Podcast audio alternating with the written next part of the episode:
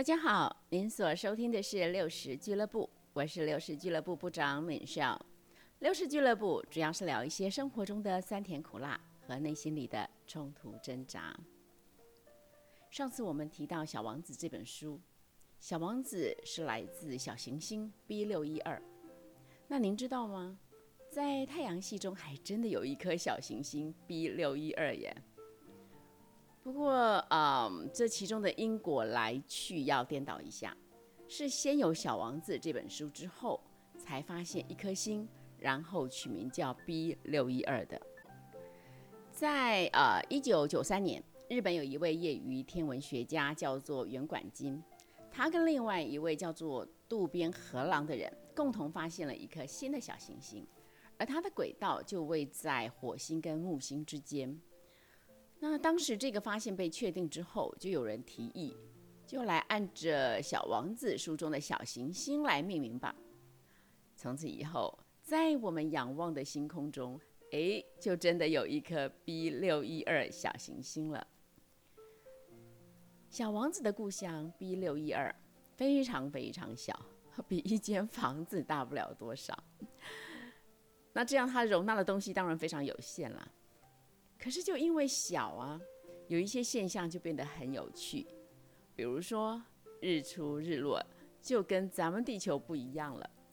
我们可以每天早上看一次日出，每天黄昏看一次日落，而地球上的晨曦、夕阳的这些美丽呀、规律呀，也成为了一种浪漫，成为情人和诗人的最爱，也是画家和音乐家的灵感。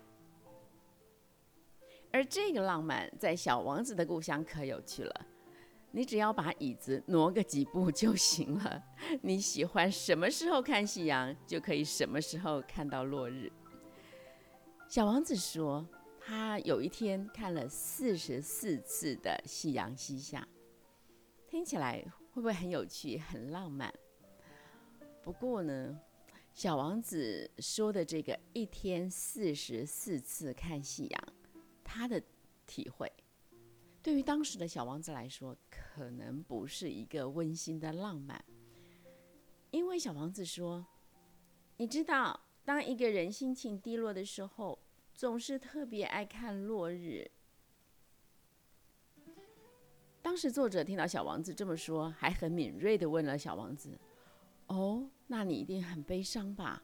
在同一天看了四十四次日落。”不过，小王子当时没有理会这个问题。其实，小王子的确有一些烦恼，有一些感伤。其中一个烦恼就是贝尔巴树。贝尔巴树是一种危害力强大的树种，它们刚发芽的时候看起来跟玫瑰花差不多，很难分辨。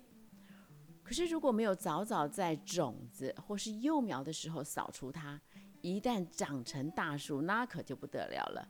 它会蔓延整个星球，甚至那个树根呐还会钻来钻去，穿透整个星体。啊，因为六一二实在太小了。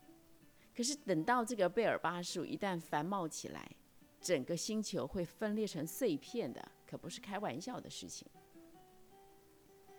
那小王子希望作者能够把这个贝尔巴树的危害画出来，给人一些啊警示啊一些提醒。那书本里面还真的画了一棵树，哎，那那幅画画的很好，我看了一眼，大概这辈子都不会忘掉了。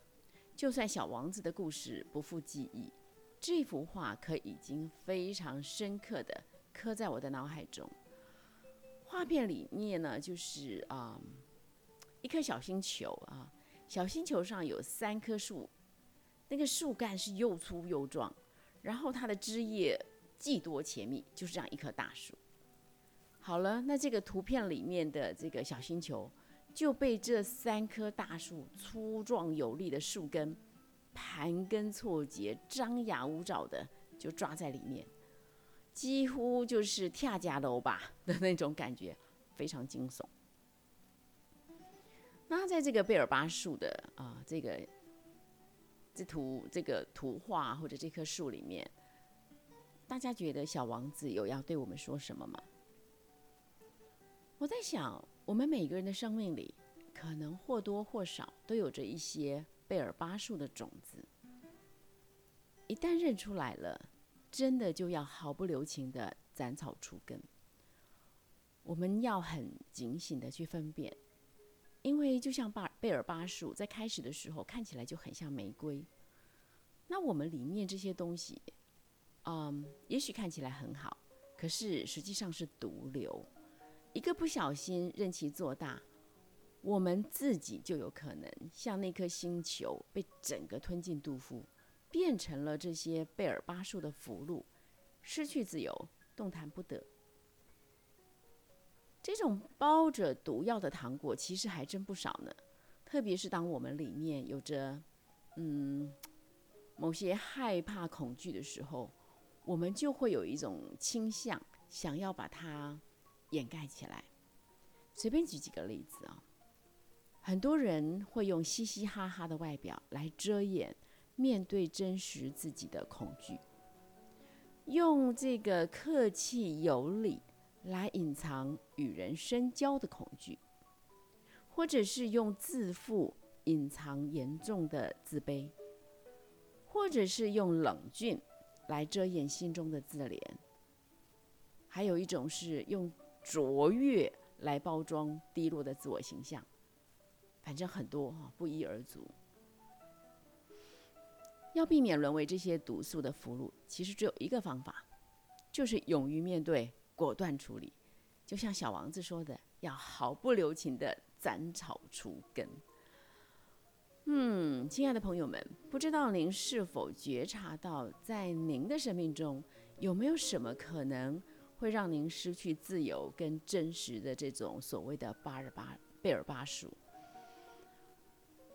门秀要鼓励您勇敢面对，那更祝福您，在用勇气来面对软弱，以光明来面对黑暗的旅程中，恩典满满。